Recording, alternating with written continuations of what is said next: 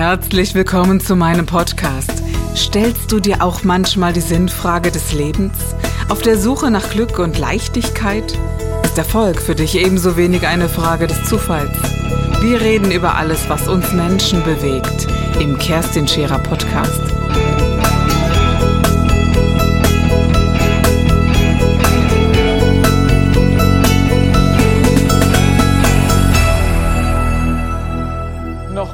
Also, ich habe eine doppelflügelige Tür. Ja. Da davor ist ein Geländer. Ja. Und jetzt stehen die morgens auf, nehmen das Bettzeug, Ja. hängen das übers Geländer, machen die Tür wieder zu, dass das Bettzeug außen ist, bei geschlossener Tür und lassen das Schlafzimmerfenster zu. Okay, alles klar. Also dann haben sie zumindest das Bettzeug gelüftet. Also das haben sie ja wenigstens gemacht. Aber nicht, äh, okay. Auch das gibt es.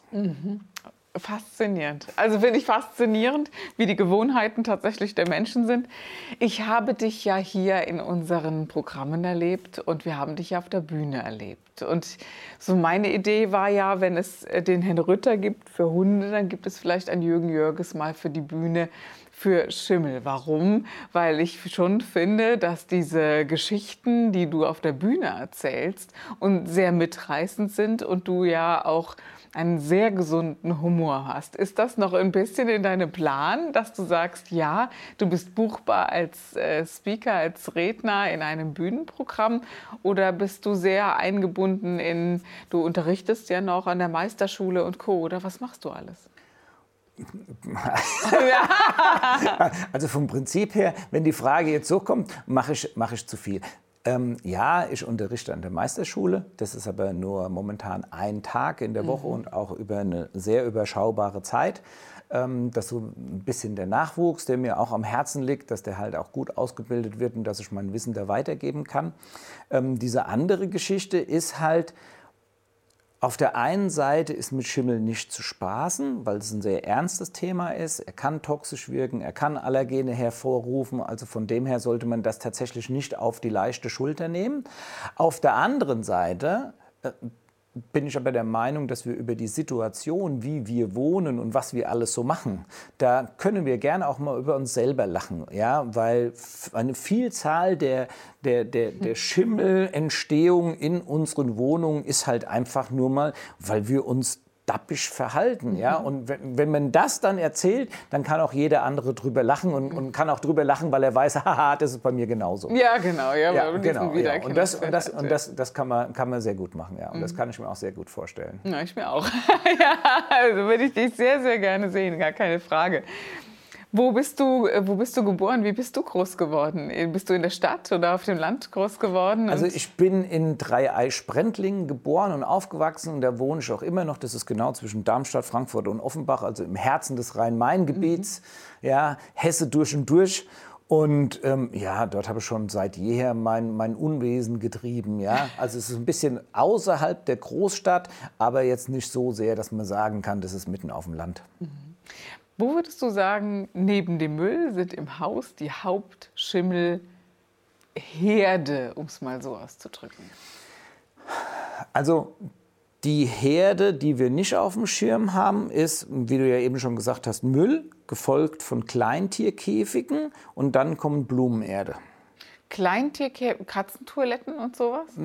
So der kleine niedliche Hamster, die, die Ratten und an alles, was man sich so an Kleintiergedöns dann da innen drin hält, weil da kommt ja immer frisches Streu obendrauf, damit die Füßchen von den kleinen ähm, Lieblingen schön trocken bleiben, aber unten drunter ist ja eigentlich das, was, was uns dann so ein bisschen Sorge macht.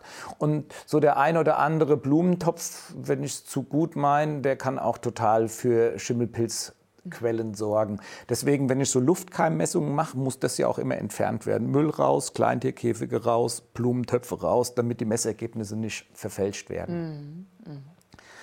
Das sind die, die wir nicht auf dem Schirm haben. Ja? Ähm, die nächsten, das sind dann tatsächlich diese versteckten Schimmelpilze. Ja? Also die ich nicht mit dem Auge sehe, sondern weil sie hinterm Schrank, hinter irgendetwas verborgen sind, auch ganz oft in Küchen.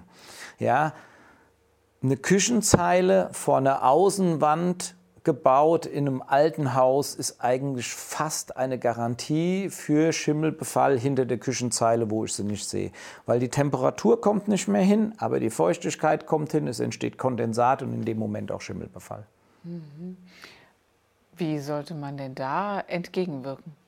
Das kann man doch fast gar nicht, oder? Also wenn du jetzt wirklich so eine Wohnung hast und nun mal die Wand äh, dafür gegeben ist, was machst du denn dann? Also wir, also meine Mission ist ja so ein bisschen die Sensibilisierung und ja. zwar auf beiden Seiten. Auf der einen Seite möchte ich den Nutzer sensibilisieren, dass er sich mal Gedanken macht, was mache ich denn in meiner Wohnung, was produziert alles Feuchtigkeit und wie hätte ich eine Möglichkeit, anders damit umzugehen. Auf der anderen Seite muss ich natürlich auch die Bauherren sensibilisieren, weil ähm, wir haben uns natürlich verändert. Wir haben wesentlich mehr Vorzüge als vielleicht meine Oma mit Zentralheizung, mit warmem Wasser oder sonst irgendwas. Meine Oma wäre überhaupt nicht auf die Idee gekommen, jeden Tag zu duschen, weil sie die, die Möglichkeit ja auch gar nicht hatte. So, und jetzt müssen wir aber hergehen, müssen auf der Hausbesitzerseite auch ähm, mehr oder weniger das Interesse wecken, dass sie ihr Haus auf dem Stand der Technik halten. Ja? Und dann gehört es vielleicht auch mal dazu, dass irgendwann eine Wärmedämmung kommt. Es gehört auch mal dazu, dass ich vielleicht eine nutzerunabhängige B- und Entlüftungsanlage einbaue ja, die einfach dafür sorgt, dass ich die richtige Luftfeuchtigkeit in der Wohnung habe, egal ob der Bewohner da ist oder nicht. Mhm. Ja, weil wir können nicht mit dem Finger immer auf die anderen zeigen, weil ich sage immer, wenn ich mit dem Finger auf jemand anders zeige, zeigen drei immer noch auf mich. Genau. Gibt es denn Baumaterialien, bei denen Schimmel weniger also auftritt, wie zum Beispiel Holzhäuser oder es gibt ja diese Lehmbauweise, es gibt ja alles Mögliche. Also gibt es etwas, wo man sagt, ja, das reguliert schon so viel selber, dass es schon mal besser ist? Ja, also natürlich, äh, es geht da um das Feuchtigkeitsmanagement an der Oberfläche. Ja? Ähm, wenn, wenn ich einen Stoff habe, der Feuchtigkeit aufnehmen kann, der mehr oder weniger das freie Wasser in sich bindet, dass der Schimmel gar nicht entstehen kann, dann ist es immer gut. Und das geht mit Kalk, das geht mit Lehm, das geht auch mit Holz oder sonst irgendwas. Da gibt es ganz viele Baustoffe, die das können. Ja? Ähm, der nächste Parameter ist aber, wie wohne ich? Wenn ich mit meinem Wohnverhalten die Parameter so weit nebendran schiebe, ja, dass der Feuchtigkeitspuffer mehr oder weniger erschöpft ist, dann kommt es auch trotz dieser guten Baumaterialien wieder zu Schimmelbefall. Mhm, mh. Mir ist es halt so aufgefallen, dass es in diesen äh, Lehmhäusern oder so, da, das gefällt mir vielleicht nicht so vom Äußeren, aber ich muss schon ehrlich sagen, so ein Raumklima, man hat subjektiv das Gefühl, dass das ein bisschen äh, schöner wirkt. Ne? Ob das so stimmt, weiß ich noch nicht mal so genau. Ja, also, also diese Stoffe haben, ähm, man, man, man, auch Holz hat ja auch die Möglichkeit, eine Ausgleichsfeuchtigkeit zu erzielen. Das heißt, das Holz nimmt die Feuchtigkeit an, die es die mehr oder weniger anliegt, die das Holz umgibt. Ja, ist die Feuchtigkeit sehr hoch, wird auch, das feucht, wird auch das Holz sehr feucht sein. Ist es sehr trocken, wird das Holz auch trocken sein. Und das ist sehr langsam, also von dem her haben wir da auch immer so einen so, so, so, so ein Puffer, wie das reagiert. Aber diese Stoffe sind halt tatsächlich in der Lage, auch Feuchtigkeit ein bisschen wegzupuffern. Mhm. Und würdest du sagen, wenn jetzt wirklich ein Schimmelbefall großflächig da ist, ist das mit den Schritten wie Lüften, wenn ich das richtig verstanden, wegwaschen, ist tatsächlich eine Möglichkeit? Stimmt das? Kommt auch wieder darauf an, welche Flächen befallen sind. Also alles, was glatte Flächen sind. Weil du sagtest so eben Tapete abwaschen oder Wand abwaschen ja, das, oder das so. haben, ne? haben sie ja früher, früher, früher gemacht. Ja, ja genau. das war, war, der mhm. Klassiker. Ja. Mhm.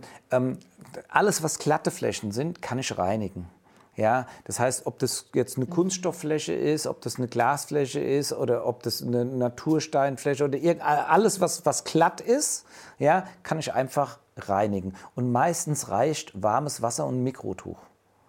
Ich brauche noch nicht mal die Chemiekeule. So, alles, was Tapete ist, was porös ist, wo der Schimmel reinwachsen kann, das sollte ich entfernen. Weil wir reden bei einer Schimmelbeseitigung ja immer von der Beseitigung und nicht vom Verdecken, nicht vom Überstreichen, nicht von ich pack was davor, sondern er muss raus. Ja? Und wenn er sehr lange an einer Stelle war, dann muss man auch davon ausgehen, dass der Putz unten drunter ebenfalls befallen ist und dann muss ich halt auch mal ein bisschen Putz abschlagen und muss auch den Putz rausmachen. Okay. Haben die früher in der Bibel auch gemacht. Ja, hatten ja auch Steine genug zum Hin und Her tragen. ist Schimmel immer schwarz? Nein. Also du siehst ihn nicht immer, oder? Also als Otto-Normalverbraucher? Nein. Also er kann gelb sein, er kann grün sein, er kann rot sein, er kann schwarz sein, äh, äh der kann auch weiß sein. Also äh, das beste Beispiel für einen weißen Schimmel, der nicht schwarz ist, ist ja zum Beispiel eine Salami. Gell? Leckere Italiener Salami hat ja einen weißen Schimmel außenrum, der ja auch noch ein bisschen Geschmack gibt. Also von dem her, ähm, der ist weiß, nicht schwarz. Darf man aber essen. Darf man aber essen. Also es gibt guten und schlechten Schimmel. Ja, ah, nein, das ist wieder, jetzt nein, Frage. das ist ja, nee, nee, das ist, ist ja auch witzig. Ja? Der böse Schimmel. Ist das ein böser Schimmel? Wenn ich jetzt in den Wald gehe und irgendwo einen Fliegenpilz sehe, ja, dann kann ich mich erfreuen, wie schön der aussieht mit seinem roten Käppchen und den weißen Punkten. Ja, ist der jetzt böse per se?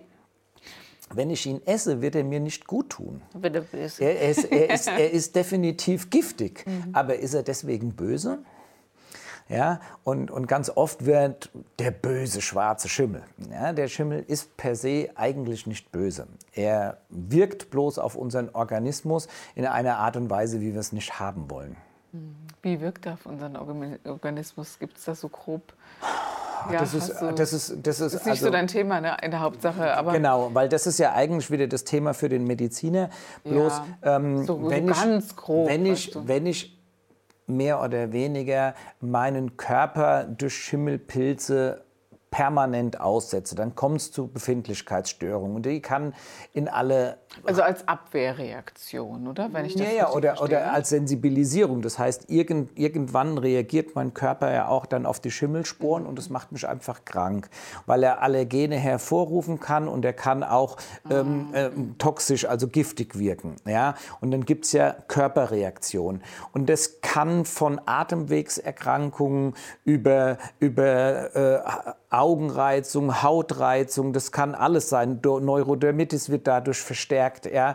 Also da gibt es eine ganz viele äh, Vielzahl und eine ganze Bandbreite äh, von Möglichkeiten, wo der Schimmel eine bestehende Krankheit noch zusätzlich verstärkt. Ja.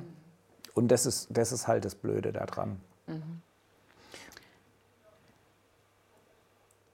Wenn du dich so jeden Tag damit beschäftigst, was du ja zweifelsohne tust, ja, würdest du nicht auch sagen, ja, jedes Haus, jede Wohnung hat Schimmel, aber die Frage ist, wie begrenzt ist das? Also wenn ich das richtig verstanden habe, deswegen fasse ich das so zusammen. Und wenn es ein gewisses Übermaß gibt, wenn er sichtbar ist, wenn er ein, eine, einen gewissen Befall hat, du misst das, dann kann es große Probleme geben. Grundsätzlich macht es aber Sinn, dem grundsätzlich entgegenzuwirken. Habe ich das richtig zusammengefasst? Ja, im Großen und Ganzen schon. Mhm. Also Schimmel ist ein Naturprodukt unserer Umwelt, der ist immer da, von dem her kann ich ihn nicht vermeiden. Ja, jetzt komme ich wieder mit diesem Wort, was ich heute schon so oft benutzt habe, ist das Thema Achtsamkeit. Das heißt, klar kann es unter bestimmten Umständen zu Schimmelbefall kommen. Also erstmal muss ich ja schon mal registrieren, weil es gibt ja zwei Arten, die für Schimmelbefall sorgen. Das eine ist, es geht was kaputt. Ich habe einen Wasserschaden, ein Dachziegel ist kaputt gegangen, eine Rohrleitung ist kaputt gegangen, der Abfluss ist kaputt gegangen. Jetzt dringt irgendwie Feuchtigkeit in mein Bauteil ein. Ja, irgendetwas durchfeuchtet. Ich habe einen Wasserschaden, das wird immer größer und größer und größer. Ja, und jetzt ist es ja schon mal an mir gelegen, je achtsamer ich bin, je schneller mir das auffällt, wo ich dann sage, oh, da stimmt was nicht, ich muss mal danach gucken. Ja, desto schneller kann ich es auch wieder beseitigen und in Ordnung bringen. Ja? Das andere Beispiel ist halt Feuchtigkeit, die durchs Wohnen in unsere Häuser kommt. Ich spreche da immer von nutzerseitig eingebrachte Raumfeuchte. Ähm, ja, putzen, waschen, kochen, bügeln, atmen, Sport machen, Fernseh gucken, Buch lesen, egal was wir in unserer Wohnung machen, wir produzieren immer Feuchtigkeit. Ja? So, und wenn sich da jetzt irgendwo so eine kleine Stelle bildet, dann ist das ja eigentlich schon das erste Anzeichen dafür, hier ist was nicht in Ordnung. Mhm. Und jetzt kann ich ja da auch schon wieder eingreifen. Ich kann die kleine Stelle gleich wegmachen, bevor sie groß wird, bevor sie tatsächlich irgendwie ähm, mich vielleicht auch gesundheitlich in eine Bredouille bringt, wo ich gar nicht hin möchte. Ja? Und, und das ist es. Immer, immer während den Anfängen und nicht darauf warten, bis er so groß ist, äh, bis ich mehr oder weniger hilflos gegenüberstehe. Ich glaube, wir alle kennen dieses Thema. Ich glaube, dass wir dem alle schon begegnet sind. Und es ist ein sehr, sehr informatives, aber auch ein sehr mitnehmendes äh, Werk, dieses Buch, wie ich finde. Und es lohnt sich auch Jürgen Jürges ab und zu mal ja, zu, äh, zu googeln, ob er nicht doch mal den einen oder anderen öffentlichen Termin hat. Ich freue mich auf dich und ich bin sehr dankbar, dass du hier heute gewesen bist mit den Informationen. Ich werde achtsamer. Sie hoffentlich auch. Das war der Gib dich ganz Podcast mit Kerstin Scherer. Wenn du mehr über mich erfahren möchtest, dann gehe auf meine Website www.kerstinscherer.com oder besuche mich ganz einfach bei Instagram Co. Du interessierst dich für bestimmte Themen, die du jetzt noch nicht gefunden hast? Dann schreibe uns eine E-Mail an info@kerstinscherer.com. Wir freuen uns auf dich.